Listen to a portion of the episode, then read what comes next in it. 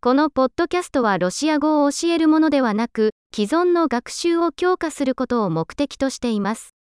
言語学習の主な要素は、脳を大量の言語にさらすことであり、それがこのポッドキャストのシンプルな目標です。日本語でフレーズを聞いた後、同じ考えがロシア語で表現されているのを聞くでしょう。できるだけ大きな声で繰り返してください。試してみよう。ロシア語が大好きです。Я люблю русский язык. 素晴らしい。すでにお分かりかと思いますが、音声の生成には最新の音声合成テクノロジーを使用しています。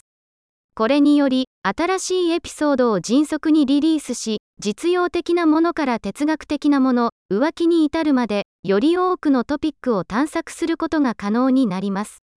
ロシア語以外の言語を学習している場合は、 他のポッドキャストを見つけてください。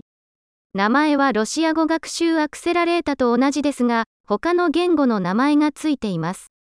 楽しい言語学習を。